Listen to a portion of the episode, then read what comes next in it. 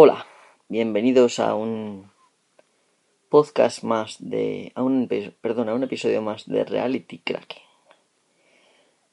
Em, hoy voy a hablar de, de dos cosas. Por un lado hablaré de del reciente la reciente preocupación por la llegada de robots em, que pueden suprimir, digamos, trabajos en masa, digamos, ¿no? Y de un modo similar por los vehículos autónomos, que también puede pasar lo mismo, ¿vale? Y bueno, después de hablar de, esta, de estas cosas que aunque quizá no tengan mucho que ver, pero básicamente un vehículo autónomo es un robot que te lleva, em, más o menos parecido, aunque veremos las diferencias. También voy a hablar un poco de la obsolescencia programada en referencia a un, a un post en el blog de Enrique Dans en el cual decían más o menos que si el tema de la obsolescencia programada era tema de las empresas o tema nuestro, de los usuarios, de los, él dice consumidores, pero bueno. Vamos a empezar el podcast y ahora ya os hablo.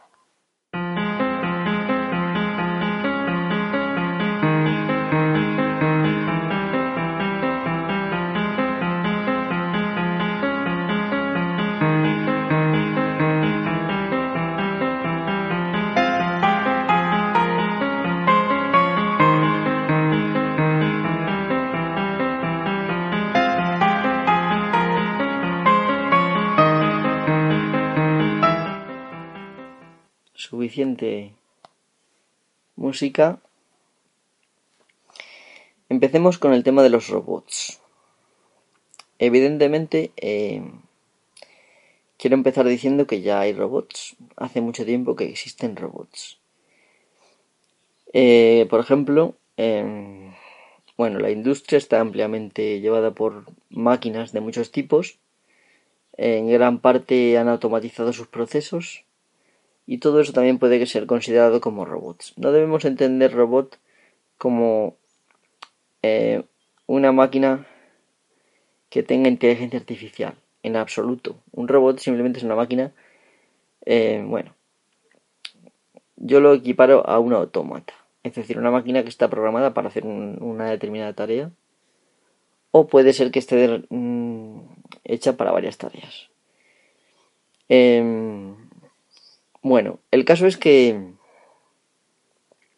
evidentemente el tema de la, inteligencia artificial, em, que ahora os diré que yo no creo que exista la inteligencia artificial tal y como aparece en las, películas, pero bueno, em, eso lo hablaremos si hay tiempo ahora después. El tema de, de, la, inteligencia artificial, eh, tal y como se entiende, em, digamos que agrava el problema. Porque es posible que haga a algunos robots mucho más deseables que los humanos, puesto que los robots em, no se levantan por los lunes cabreados, ni son poco rentables los viernes porque tienen ya ganas de irse de fin de semana. Y bueno, a menos que haya una avería, eh, no se suelen poner malos ni hay bajas de productividad ni nada de esto, ¿no? Entonces es la, un chollo, digamos, para, para las empresas.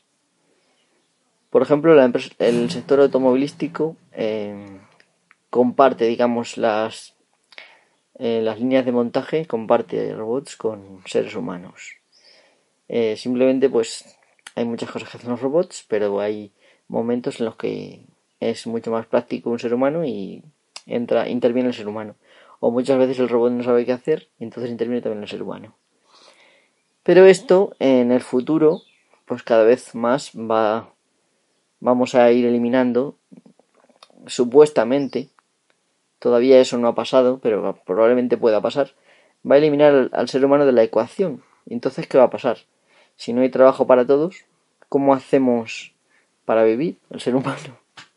O debemos estar condenados a que los gobiernos eh, solamente trabajen para las empresas, para sus amiguetes. Entonces, bueno, pues hay hay gente, por ejemplo Bill Gates, que opina que si las empresas van a tener cada vez más robots que sustituyan a los humanos, que estas empresas, eh, vamos, que los robots deben pagar algún tipo de impuesto, prácticamente que los robots deben cotizar. Em, bueno, en este aspecto eh, Enrique Dans dijo claramente, en, también tiene un artículo de esto, pues que claro, que hay muchas máquinas que a lo mejor tendrían que cotizar ya. Por ejemplo, mencionaba incluso las cafeteras. Yo creo que esto es rizar el rizo. En los bares hay cafeteras, pero vamos, no creo yo que eh, a ti te sirven el café y punto. En tu casa si tienes una cafetera por comodidad, no por, vamos, da igual del tipo que seas, incluso de las más básicas. Básicamente hacen la misma tarea que es hacer el café y punto. Estamos hablando de suprimir puestos de trabajo en masa. Y yo considero que las empresas que adopten, eh, digamos, modelos basados en únicamente robots, porque imaginaros, los, los digamos, dicen que, bueno, que aunque haya ciertos trabajos que se pierdan, que eso es inevitable y que ha pasado a lo largo del pasado en mucho. Por ejemplo, en la Edad Media los monjes se pasaban días y días y meses y años, ¿no? Eh, escribiendo, haciendo copias de, de manuscritos y tal, ¿no? Em, que ya cuando se inventó la, imprenta en el siglo XV, eh, pues todo eso dejó de ser necesitado, ¿no? Bueno, no sé yo si se dejó de necesitar o simplemente ya no tenía sentido. Pero bueno, ahora mismo vemos algunas algunos trabajos iluminados por monjes de esos años, de la Edad Media, y son, vamos, no se pueden comparar. De hecho, algunos de los trabajos de del principio de la imprenta son muy parecidos, pero bueno, eh, digamos que eso se ha pasado de moda y bueno, aunque nos gusta verlo ahora mismo, si uno lo ve, como que ya no merece la pena gastar tiempo en hacer eso, pero bueno. Todo eso pasó, ¿no? Hay mucha, muchos trabajos, por ejemplo, en, en la Edad Media no tenía sentido que existiera el copyright porque copiar un manuscrito costaba muchísimo trabajo. Por lo tanto, nadie decía, oye, ¿qué has copiado esto? No, no, lo habitual era copiarlo y de hecho era la forma de que no se perdiera. El tema de los robots em, es un tema que hay que pensarlo con mucho cuidado. Y la razón es la siguiente. Si tú vas a lo mejor sustituir a, a unos trabajadores por otros, pero una plantilla de 2.000 robots no necesita a 2.000 empleados informáticos o mecánicos. Necesita a lo mejor a 100 o 200. Lo cual sería, pues eso, reducir un 90% de la plantilla. Yo creo que es una barbaridad. Incluso en algunos casos sería mucho menos porque en lugar de tener tus propios mecánicos, a lo mejor encargarías a, a una subcontrata, digamos, ¿no? Lo cual, bueno, desgraba y todo esto y viene de, lujo, ¿no? Y luego pues al final vas a tener a, a los seres inferiores trabajando para ti por cuatro duros y está estupendo y vamos, o sea que te va a salir muy barato. Entonces, si esto va a pasar verdaderamente y se va a generalizar, pues sí que esas empresas deberían de aportar eh, algo para mantener a la gente. Pero claro, uno, uno piensa, bueno, ¿y por qué tiene una empresa que mantener a la gente? Si yo no necesito trabajadores, pues a la tomar viento. Pero yo no tengo por qué mantener porque a mí no me afecta ni nada. Esto también creo yo que es lícito pensarlo. Em, pero claro, yo creo que la respuesta a eso es muy sencilla. Eh, los gobiernos regulan cosas que a veces no tienen mucho sentido y a veces no nos gustan pero igual que nos tenemos que tragar un impuesto sin sentido, eh, por ejemplo al sol, pues igual esas empresas también se tienen que tragar otros impuestos, simplemente porque son necesarios y ya está. La pregunta es, ¿va a hacer un gobierno eso? Pues oye, habrá que verlo en eh, cuando pase esto, que no tardará mucho, pero yo no lo veo. Yo veo que como son que ahora mismo, si funciona igual que ahora mismo, que prácticamente son amiguetes de los empresarios y, incluso los mismos políticos tienen empresas, no los veo tirándose cantos a su propio tejado. Entonces la pregunta es, eh, no sé, sí vale. Eh, yo puedo, por ejemplo, es, absurdo cuando se dice, siempre se, es que siempre ponen el mismo, la misma excusa y es absurdo, es decir, yo no puedo tener a los trabajadores aquí porque si una empresa los tiene en China, compite conmigo y yo no tengo manera de competir con él, me va a poner los precios mucho más baratos para vender aquí y tal. Eh, eso es absurdo totalmente. Si el país de turno impone que un porcentaje elevado de lo que vendas en este país lo tienes que fabricar aquí y lo tienes que demostrar, igual que demuestras la contabilidad. Eh, cada año te la, te la, te la vamos, te la sellan, te hacen una especie de, de, de marcas en el borde para que no puedas insertar una página. Y esto, digamos que si pueden hacer el gobierno esto, ¿por qué no va a poder hacer lo otro? Es absurdo, o sea. Ahora mismo, si quisieran, se acabaría rápidamente el tema de, de que estuviera la gente trabajando por cuatro duros en China o en Vietnam o donde fuera, ¿no? Simplemente le diría, no, no, tú quieres vender aquí, tienes que hacerlo aquí. Y se acabó. Y me tienes que demostrar las empresas que tienes y las plantillas y todo. Y se acabó eso de hacer allí por cuatro perras y venderlo aquí al, a precio de, de oro. Y ya está, y se acabaría el problema. Que no vas a poder competir. Si tú quieres vender aquí y te obligan a hacerlo aquí, tendrás que competir sí o sí, porque si no, no vendes aquí, y punto. Y si todo el mundo hiciera eso, se acabaría el chollo de muchos, vamos. El problema es que no lo hacen porque evidentemente eh, estamos vendidos. Pero eso es no significa que no se pueda hacer. Al tema de los robots le va a pasar lo mismo. Se puede hacer que, que haya un impuesto a las empresas y que paguen prácticamente como si tuvieran trabajadores. Pues claro que se puede hacer. Ahora, de ahí a que no trabajemos, pues no sé. Igual si en una sociedad muy utópica el día de mañana, dentro de dos mil años, todo el trabajo lo hacen las máquinas y no podemos hacer algo, evidentemente las personas tenemos que vivir de algo. Pues haremos otras cosas más productivas, menos repetitivas y igual ni siquiera tenemos que ganar dinero porque ya nos dan la comida y todo, ¿no? No sé. Eh, pero evidentemente haremos algo. La gente si no se aburriría, evidentemente. Tampoco digo yo que se tragamos un trabajo de 8 horas fijo y hay trabajos de mierda mal pagados. Evidentemente que no, pero vamos. En fin, el tema de los vehículos eh, tiene otra vuelta de tuerca mayor y es la siguiente. Eh, con la llegada de los vehículos autónomos, bueno, eh, evidentemente todo el tema de los taxis va a suceder lo siguiente. Grandes conglomerados industriales van a tener el monopolio de este tipo de vehículos y van a suprimir a todos los taxistas humanos y entonces em, más o menos va a pasar lo mismo que con los robots van a utilizar los coches mm, estos autónomos que en principio pues les supondrá una inversión inicial pero una vez que ya lo tengan eso en, breve tiempo lo amortizan vamos y, y lo siguiente será prohibir que la gente tenga coche propio y de esa manera si tú quieres sí o sí moverte y tener cierta independencia tendrás que pagar cada, cada vez que salgas de, por la puerta, vamos, eso está claro. Y esto es un panorama bastante poco halagüeño.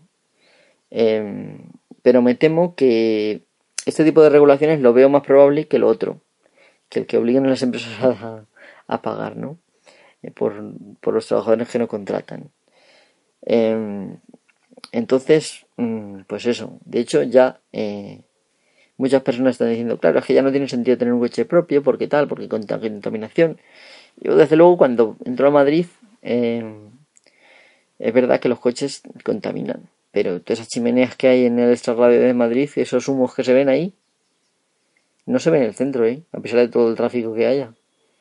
Eh, no sé, dices que estamos en la nube, una vez que estás dentro de la nube no lo ves. pero vamos. Yo me parece que es absurdo suprimir un tipo de contaminación sin suprimir toda. Pues vamos a quitar todas esas fábricas. ¡Pum! Fuera. Obligadas automáticamente a no emitir ninguna guarrería. Ni a los ríos ni a, ni a la atmósfera. pues que lo guarden, los residuos que los guarden en paquetes y que los, lleven a su casa. A ver, yo qué sé. otra cosa. Evidentemente aquí eh, todo Kiski quiere ganar dinero y beneficios y beneficios que es lo que importa. Jodemos el planeta y nos da igual porque lo que queremos son los beneficios, lo que importa son los beneficios y si la gente no trabaja pues que le den por culo porque son los beneficios lo importantes. Eh, pues si vamos, si vamos a seguir así, evidentemente vamos a destruir el planeta en cuatro días. No vamos a llegar a todo esto que estoy diciendo de, de una, una sociedad ideal y equilibrada, que todo el mundo contribuya y todo el mundo viva bien, sin que haya gente que acumule eh, la riqueza de, del 90% de la gente, ¿no? Es una vergüenza, pero bueno. Entonces, yo por mucho que los coches contaminen, pues el día de mañana los coches eléctricos serán mucho más em, potentes y te llevarán más lejos. Y cuando eso se haga, pues me parece bien que todos los coches mm, pasen a ser eléctricos, que haya un periodo de que te lo cambien directamente el coche por un eléctrico y ya está. Aunque tengas que pagar tú algo más de dinero, que eso lo hagan evidentemente con los años, para que no fuercen a nadie si no quiere cambiar de coche en el momento, pero bueno, como siempre hacen las cosas, ¿no? Con tiempo y poco a poco y evidentemente que no prohíban tener coche. Porque si, ¿por qué narices voy a tener yo que no tener coche propio? Que me pueda levantar yo a cualquier hora e irme pues, para beneficiar a una empresa y que, vamos, a un conglomerado de estos de empresas enorme que lo lleve un tío desde Tumbuktu y yo qué sé, en fin. Bueno, eh, lo vamos a dejar aquí porque ya divago y no quiero ya divagar tanto. El caso es que eso, que, que hay que ir con el ojo avizor, que no nos la cuelen, porque si no estamos listos. Pasamos entonces al tema de la obsolescencia programada. Vamos a ver. Mm, alguno dirá que no existe la obsolescencia programada, pero yo, por ejemplo, conozco casos de impresoras que llegado un día dicen eh, lleve la impresora al servicio técnico y luego te enteras de que es un contador interno y que con un programa que te bajas de internet lo pones otra vez a cero y la impresora sigue funcionando. Esto es una cosa totalmente desvergonzada. Cuando los vendedores de impresoras se dieron cuenta de que ganaban más dinero con la tinta eh, empezaron a vender tinta cuando la gente se coscó de que eh, un litro de tinta valía 2.000 euros. Eh, empezaron a hacer tinta compatible y chanchullos de ese tipo que yo lo veo legítimo. Entonces empezaron a poner este tipo de controles para que por lo menos vendieran impresoras. Pero a mí me parece muy fuerte. Bueno, este tipo de, de obsolescencia programada lo vemos en todo. Por ejemplo, yo recuerdo de pequeño que las bombillas mm, duraban prácticamente ad es decir, toda la eternidad. Pero ahora mismo eh, yo vamos, la, la, bombilla de mi habitación es un fluorescente eh, y cada año la tengo que cambiar eh, muchas veces y llego muchas veces con el cebador estropeado y me recomiendan en la ferretería que cambie la, el tubo entero y es muy contaminante porque vamos yo no sé. Pero los gases que tiene ahí dentro y todo esto no sé yo que no. En resumen todas las bombillas los halógenos los mm, bombillas nuevas en fin de muy poco por cierto las bombillas de, poco, de bajo consumo eh, son de lo más contaminante y peligroso que hay. De hecho eh, si se rompen, eh, puedes inhalar cosas muy, muy peligrosas. Eh, no entiendo cómo están permitiendo que se hagan ese tipo de bombillas cuando seguramente habrá 40.000 tecnologías mucho más seguras. y también, evidentemente, se estropean. Bueno, si vamos a, a los dispositivos móviles, que era donde quería llegar Enrique Dance en su post, decía que bueno que que si era lógico que una persona tuviera un dispositivo más de un año cuando le apetecía, bueno, pues estaban saliendo constantemente novedades y le apetecía probar los, nuevos modelos y tal, ¿no? Eh, yo esto lo entiendo, lo entiendo hasta cierto punto, es decir, tú tienes un modelo y sacan cosas nuevas y te apetece tenerlo. Sobre todo cuando yo me compré, cuando yo tenía el Nokia 3310 y me cambié a un Nokia con internet, eh, fue un salto. Y evidentemente fue un salto cuantitativo tan grande que, aunque entonces era bastante, mm, ¿cómo decirlo? Bastante pobre la experiencia, pero por la pantalla era muy pequeña, eh, aunque había ya menús y todas estas cosas, la pantalla era muy pequeña y, bueno, para alguna urgencia venía bien, pero poco más y luego la conexión era súper lenta.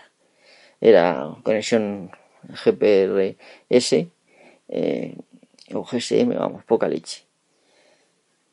En fin, em, bueno, pues hay un salto cualitativo. Cuando empezaron a salir los smartphones, pues hay un salto enorme y evidentemente un usuario quiere ver eso, ¿no? Vale, lo entiendo. Cuando de repente empezaron a salir pantallas enormes, pues dice, bueno, pues sí, me interesa mucho. Y empezaron a salir cosas con GPS, tal y cual, con no sé qué. Vale, interesantísimo, pum, ala. Pero llevamos, llevamos unos años y realmente creo que desde el año 2012 hasta el año 2017 que estamos han pasado 5 años y los móviles prácticamente han pasado de tener un poco más de RAM, mejor procesador, mejor tarjeta gráfica y no han eh, innovado prácticamente nada. A no ser que consideréis innovación el tema de, de que lleve un, emisor de infrarrojos o alguna cosa de esta. o lo de la huella, es absurdo. ¿Para qué quieres una huella? O sea, eh, es decir, por si no teníamos ya bastante entregados datos, le quieres entregar tu huella digital a Apple, eh, por Dios, o sea, o sea, eh, que vale, que te pueda apetecer tener una cosa nueva. Evidentemente, el software está hecho eh, para que vaya cada vez más lento y llega el momento que no lo soportes más y te compras otro. Pero yo he demostrado que se puede mantener un, un móvil eh, 4 y 5 años sin problema. Eh, de hecho, bueno, yo, mucha gente que me sigue ya lo sabe, tengo un, un Samsung Galaxy S3. Em, y bueno, probé muchísimas ROMs. Es verdad que tuve problemas con, con la ROM original de lentitud y tal, de, al año y pico, pero eh, hoy en día estoy con Cyanogen Mod y estoy súper contento. El móvil va bastante bien y no tengo ningún tipo de problema. Hago todo lo mismo que hace todo el mundo. Y, o sea, no veo, lo, no veo ninguna. Me gasté, es verdad que me gasté bastante. 600 euros y algo me parece que me fue. Em, y no veo la razón para comprarme otro móvil. Sí, o sea, por caprichos, pero por tonterías. Porque al fin y al cabo no ha salido nada eh, del nivel de lo que he comentado. Nada tan tan, tan novedoso como para que de verdad necesites urgentemente comprarte otro móvil nuevo. Y otra cosa, los móviles, una vez que uno se cansa de tenerlos en un cajón y uno puede acumular 10, 20, 40 móviles en una casa y se tira a la basura, eh, hay piezas que igual se pueden aprovechar el cobre, yo que sé. A lo mejor los transistores, muchas piezas electrónicas tienen muchísima más vida que todo eso. No deberíamos pedirle a las compañías a las que se lo compramos que se hagan cargo de él para reciclarlo una vez que ya ha terminado su vida útil.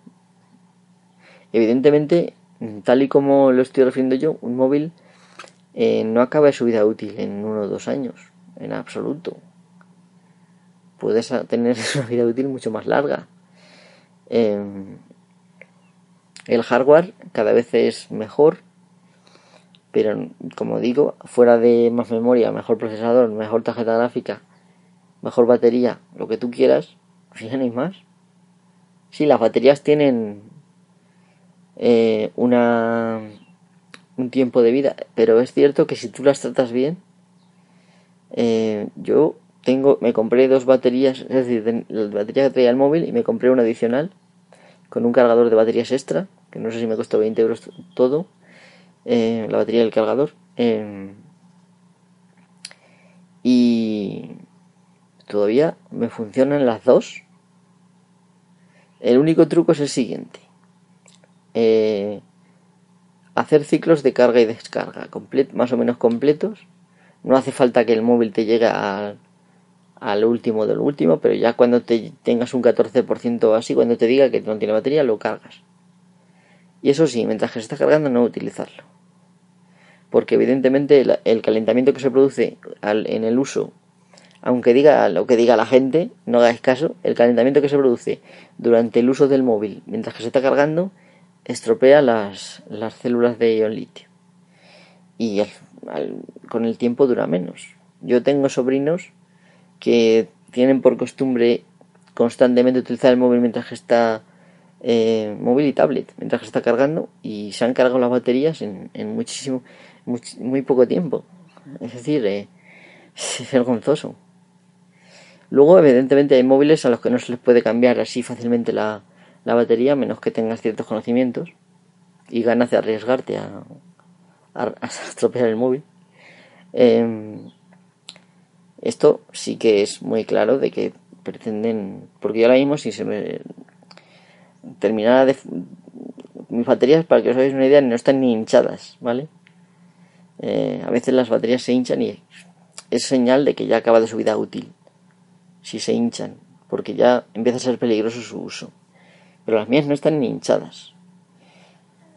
¿Después de cuánto? Van a hacer cinco años.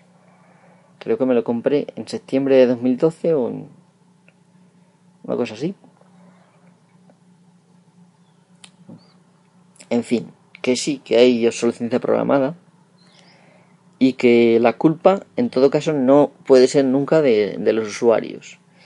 Porque yo vivo en un pueblo y si ando por la calle, en algunos sitios hay anuncios en, las, en las casas, en, la, en ciertos lados donde no hay ventanas hay, algún anuncio. A lo mejor hay tres o cuatro anuncios en todo el pueblo. Eh, fijos, ¿no? Eh, pero aparte de eso, como no veo la tele, no, no los veo los anuncios que puedo ver usando los dispositivos que tengo. Y en general en el ordenador no veo eh, porque lo tengo todo capado por varios, por varios modos para no ver la publicidad. En, los, en, el móvil tengo hecho root y tengo eh, AD creo que se llama eh, en modo root y no veo una publicidad tampoco ni las aplicaciones ni nada lo único sí en el iPod y en el iPad sí que puede, puedo ver algo de publicidad pero la gente que vive en una ciudad yo he vivido en Madrid dos años estás constantemente bombardeado.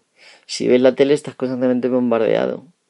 Eh, y eso al fin y al cabo, además, hoy en día con YouTube, con los podcasts, eh, con Telegram, todo el mundo está todo el rato presumiendo de su móvil, de su no sé qué, cómprate esto que es muy bueno. Eso es una presión todavía más grande que la propia publicidad. Y como digo, no, la única protección es... Mm, digamos, la propia prudencia. Eh, y hoy en día, pues eso, teniendo dinero, aunque realmente hay gente que dice, va, yo me lo puedo permitir, me lo compro y tal. Pero hay que pensar realmente que el dinero no es otra cosa que tu tiempo. Eh, si tú, por ejemplo, a la hora ganas, yo que sé, mil euros, dos mil euros, tres mil euros, bueno, yo hago una hora y me puedo comprar tres móviles iPhone. Estupendo. Pero si necesitas dos meses para ganar lo suficiente, yo ya me lo plantearía mucho. Directamente no te lo puedes permitir. Si necesitas solo un mes, pues tampoco. Y no sé, yo creo que no sacrificaría mi tiempo para tener un iPhone. Eso está muy clarísimo sobre todo siendo una cosa tan capada. Y bueno, es cierto que tengo un iPod, eh, Touch de quinta generación.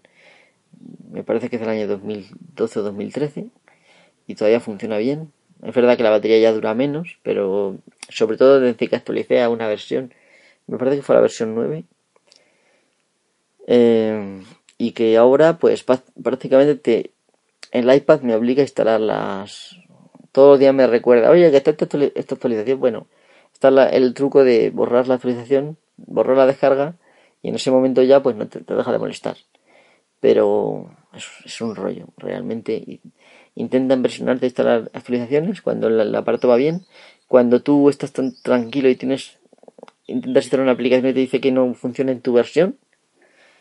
Evidentemente todo esto es para que poco a poco tu sistema vaya a ir más lento para que llegue un momento que te cambies eh, de versión, ¿no? No vale con que te gastes dinero en la Play Store o en la, en la Google Play no le vale, es decir, quieren más dinero y beneficios y más beneficios y entramos en un bucle que al final compramos cosas que luego no vamos a usar. Es absurdo totalmente. A ver, gatilla sal. Entonces, eh, en definitiva, si hay eh, obsolescencia programada, existe. Allá donde mires la tienes y eh, evidentemente hay cosas todavía que no. Eh, por ejemplo, en mi casa tengo muebles que desde cuando tenía yo 15 eh, años y no pasa nada absolutamente siguen funcionando. Y hay otras cosas, como por ejemplo la amistad no tiene caducidad. El amor, bueno, todo tiene caducidad, pero tiene otros matices, ¿no? Y y las cosas más importantes de la vida son las que realmente no cuestan dinero. Em, y bueno, creo que lo voy a ir dejando. Evidentemente la culpa no la tenéis, no la tenemos nosotros, los usuarios, por supuesto que no. Si te están bombardeando de tal de mala manera, yo cuando cuando entré en todo esto del podcasting y vi que había un programa que se llamaba Apple 5 x 1 perdón, se llamaba Apple Apple Friday ¿vale? Eh, el Apple Friday eh, era un programa que se emitía todos los viernes. Pero había ese y otros muchos que emitían en directo eh, y que se dedicaban a hablar del modelo tal de móvil. Ah, pues yo tengo tal, pues yo tengo cual. Y yo digo, pero no se dan cuenta de que están haciendo publicidad gratis a las empresas. yo flipaba en colores. Ahora digamos que ya estoy más habituado, pero aquello fue un descubrimiento muy fuerte para mí. Eh, les estamos haciendo el juego. Eh, yo, por ejemplo, observaréis que en mi podcast nunca generalmente grabo de cosas que compro, eh, ni grabo, por ejemplo, de dispositivos. Sí, a veces hablo de mi móvil, hablo tal, pero hay que transmitir una serenidad, reconocer las propias necesidades y reconocer lo absurdo de muchos comportamientos que simplemente aceptamos porque estamos viendo una retroalimentación de los demás. Pero evidentemente sigue no por eh, sigue siendo no sigue siendo absurdo, es absurdo en sí mismo. Comprarse un móvil cada tres meses o cada seis meses. Además es insostenible porque tenemos un planeta finito y en algún momento los minerales se agotarán es que fijaros, estamos comprando los millones de gente que somos en el mundo. Móviles con elementos mm, de oro, de estaño, de cobre, de hierro, em, de plástico, varios derivados del petróleo. Y todo esto es para después de una vida útil de tres o seis meses tirarlo a la basura y nadie lo recicla ni, ni le exigen responsabilidad a la empresa que lo ha fabricado, ni nada. Y es totalmente absurdo. O sea, la cantidad de, por ejemplo, de bolsas eh, y de envoltorios que tiramos hoy en día. Cuando yo de pequeño eh, no había ningún envoltorio apenas, excepto la botella de las gaseosas para indicar que se había precintado y tal. O sea, porque eran de esta botella de tipo de tapón de basculante que se abre así y ya está. Y se puede volver a cerrar. Llevaba una especie de bolsita de plástico para asegurar de que era higiénico y que no se había abierto. Después del limpiado y el rellenado y todo esto, ¿no? Eh, el tema de los cascos retornables, que eso es una cosa que estaba muy bien. Que sí que a lo mejor se gastaba mucha agua, igual se podía haber estudiado de otra manera, pero es que ahora todo lo tiramos, es que es vergonzoso. Y como digo, no es sostenible. No vamos a llegar en... Es como si... Os voy a explicar una cosa que me pasó a mí de pequeño. Bueno, de pequeño tendría ya por ahí 13 o 14 años quizá. Eh, mi madre tenía una caja con terrones de azúcar. de estos, eh, uno al lado de otro, así en, un paquete, eh, en, el mueble del, del comedor. Y yo de vez en cuando iba y cogía uno. Y decía, va, sí, hay muchos. Y iba y cogía otro. A lo mejor no me comía muchos el mismo día, ¿no? Pero iba y cogía hasta que llegó un momento que no había más. Y yo no era consciente de que eso se iba a acabar. Pues esto pasa lo mismo. A mí me gustaba, yo simplemente lo cogía. No pensaba en ahorrar, por si acaso mañana se... Simplemente cogía hasta que se acabó. Y esto va a pasar con el planeta. Va a llegar un momento que vamos a cortar más árboles de la cuenta y ya no va a tener la naturaleza suficiente potencia como para reciclar todo el CO2 se va a producir un efecto invernadero fatal, va a subir el nivel del mar un montón, en fin. Morirán o morirán muchas las abejas y no se podrá hacer la polinización. He visto por ahí experimentos absurdos de intentar polinizar con, con drones pequeños. Es totalmente absurdo. Lo que hay que hacer es dejar de usar pesticidas. volver a la agricultura natural de toda la vida, que es lo que se ha demostrado una y otra vez que funciona, y utilizar los mínimos químicos y alimentos procesados posibles. Todo esto, como digo, bueno, estoy enrollando, ya lo voy a dejar pronto. Eh, si lo analizamos en su conjunto, es totalmente absurdo. Hoy en día, eh, podría decirse que el cáncer es el, la enfermedad eh, que se utiliza para controlar la población. Que no se, y aún así la población sigue descontrolada y tenemos una superpoblación inmensa. Eh, y bueno, como no me acuerdo quién lo decía, sí, creo que Gandhi decía que la Tierra puede proporcionar, bueno, eh, elementos para las necesidades de la gente, pero que no tiene suficiente como para aguantar la avaricia de unos pocos. No sé exactamente, pero bueno, más o menos creo que me entendéis. Entonces esto, bueno, pues en el fondo mm, todos tenemos parte de culpa, porque si dejáramos de hacer el dispendio enorme que, hacemos, pues se acabaría tarde o temprano esta forma de vida absurda. Y pues no sé. En el fondo no sé si realmente a la Tierra no le iría mejor sin, sin seres humanos. Bueno, pues nada, me despido. Muchísimas gracias por escucharme y ya sabéis dónde aparo. Podéis decirme lo que queráis por Twitter, por el correo del podcast, por lo que queráis. Eh, no tengo energía para decirlo. Así que nada, hasta la próxima.